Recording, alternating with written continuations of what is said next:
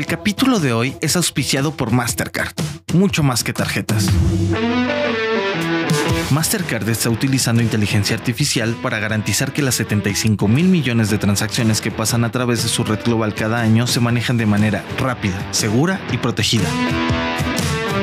La ciberseguridad es la base, pero el trabajo de Mastercard se extiende más allá de los pagos. Conozca más en www.mastercard.com. Muy buenos días. Hoy profundizamos en al menos cinco puntos de un discurso de hora y media que dio ayer el presidente López Obrador. ¿Qué tan apegados están a los hechos? También actualizaciones sobre el salario mínimo, Banco de México, la comparecencia de Victoria Rodríguez y el plan de Interjet para volver a volar en 2022. ¿De qué estamos hablando? ¿De qué estamos hablando? No tengo duda que pronto, muy pronto, terminaremos de salir de la crisis económica. El presidente Andrés Manuel López Obrador, rodeado de los miembros del gabinete y ante un zócalo de la Ciudad de México visualmente lleno y frente a Palacio Nacional, donde despacha, dio una hora y media de discurso a propósito de este festejo de aniversario por su toma de posesión tres años atrás. Esta vez inició hablando sobre temas de salud, educación, hasta que abordó el tema de la crisis económica y este dicho que acaban de escuchar sobre su confianza en la recuperación. Pero hagamos un ejercicio rápido. Primero, insistió y dijo que casi todos los pronósticos apuntan a que México va a crecer este año un 6%, pero la realidad es que hay al menos dos actualizaciones que no van en esa dirección. Banjico hizo un recorte ayer mismo, y de eso vamos a hablar más adelante. Pero también lo dice una encuesta que el Banco Central realiza al sector privado, que ya calcula un PIB de 5.65%. Segundo, remesas. Dijo que pronto alcanzarán una cifra récord de 50 mil millones de dólares. Y sí, es casi un hecho. Ayer se dio a conocer también un nuevo récord de 42.153 millones de dólares que entraron a México. Aunque esto no es exclusivo de México. De acuerdo con el Banco Mundial, se estima que las remesas a América Latina y el Caribe van a aumentar 21.6% durante 2021. Tercero, AMLO dice que se está recibiendo inversión extranjera como nunca. En Bloomberg Línea revisamos datos de Banco de México y lo que sabemos hasta ahora es que la inversión extranjera directa acumula una entrada de 24.831 millones de dólares. Los principales flujos vienen de Estados Unidos, España y Japón. Cuarto, el peso mexicano no se ha depreciado como no sucedía en otras épocas, dijo el presidente. Lo que sabemos hasta ahora es que durante los tres años de gobierno, el peso mexicano registra una depreciación de 5.41%. Si se compara este resultado con el mismo lapso de los últimos tres presidentes, es el menor. Quinto, la reforma eléctrica. Él dice, con la nueva reforma constitucional vamos a recuperar el equilibrio perdido con la política energética neoliberal. Así lo dijo. Bueno, eso está por verse. La reforma primero tendrá que ser votada por el Congreso. Recordemos que el partido del presidente, que es Morena, carece de la mayoría calificada para aprobar un cambio a la Constitución mexicana.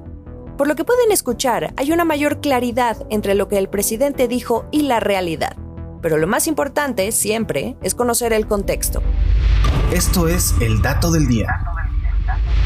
El lunes hablábamos del proceso de fijación del salario mínimo y que se da normalmente hacia mediados de diciembre. Sorpresivamente, y quizá a propósito de este discurso de AMLO en el Zócalo, en una reunión de última hora convocada por el Consejo de Representantes de la Comisión Nacional de Salarios Mínimos, se votó de manera unánime. Recordemos que son tres frentes los que deciden, el sector patronal, los trabajadores y el gobierno. Bueno, de manera unánime se votó un aumento de 22%, tanto para el salario mínimo general como para el que aplica a la zona libre de la frontera norte. En cifras, el salario mínimo va a pasar de 141.7 a 172.87 pesos diarios y el de la frontera norte pasa de 213.39 a 260.34 pesos diarios.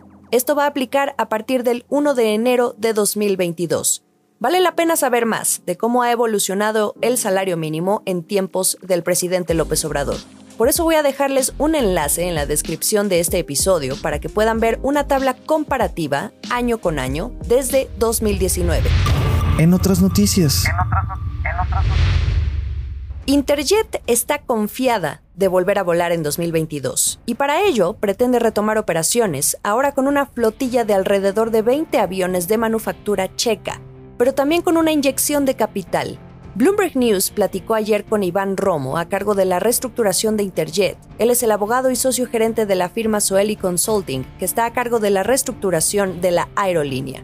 Él comentó que buscan al menos tres tramos de inversión este capital sería necesario para hacer frente a una deuda cercana a los 40 mil millones de pesos, pero también por adeudos que tiene la aerolínea en asuntos fiscales con el SAT y con otros proveedores como los arrendadores de aviones o los suministradores de combustible, no se diga ya los trabajadores y clientes. El nuevo CEO, designado hasta hace pocos días, se llama Fernando Bertrand, quien viene de dirigir el Aeropuerto Internacional de Toluca, también dijo a Bloomberg News que visualiza el renacimiento de la línea aérea con rutas comerciales a gran escala, que ya las tenía, otras cortas en mercados desatendidos y el negocio de carga. Interjet está a punto de cumplir un año en tierra desde que dejó de volar el 11 de diciembre. En abril de este año se aprobó acogerse al proceso de concurso mercantil. Mientras llega ese renacimiento del que habla Fernando Bertrand, la competencia poco a poco se ha ido apoderando de ese mercado que Interjet dejó libre. Largo camino por delante.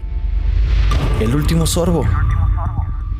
Cerremos este episodio con una actualización sobre qué ocurrió ayer en dos eventos clave en torno a Banco de México. Primero, la conferencia con motivo del reporte trimestral de inflación, la última con Alejandro Díaz de León como gobernador.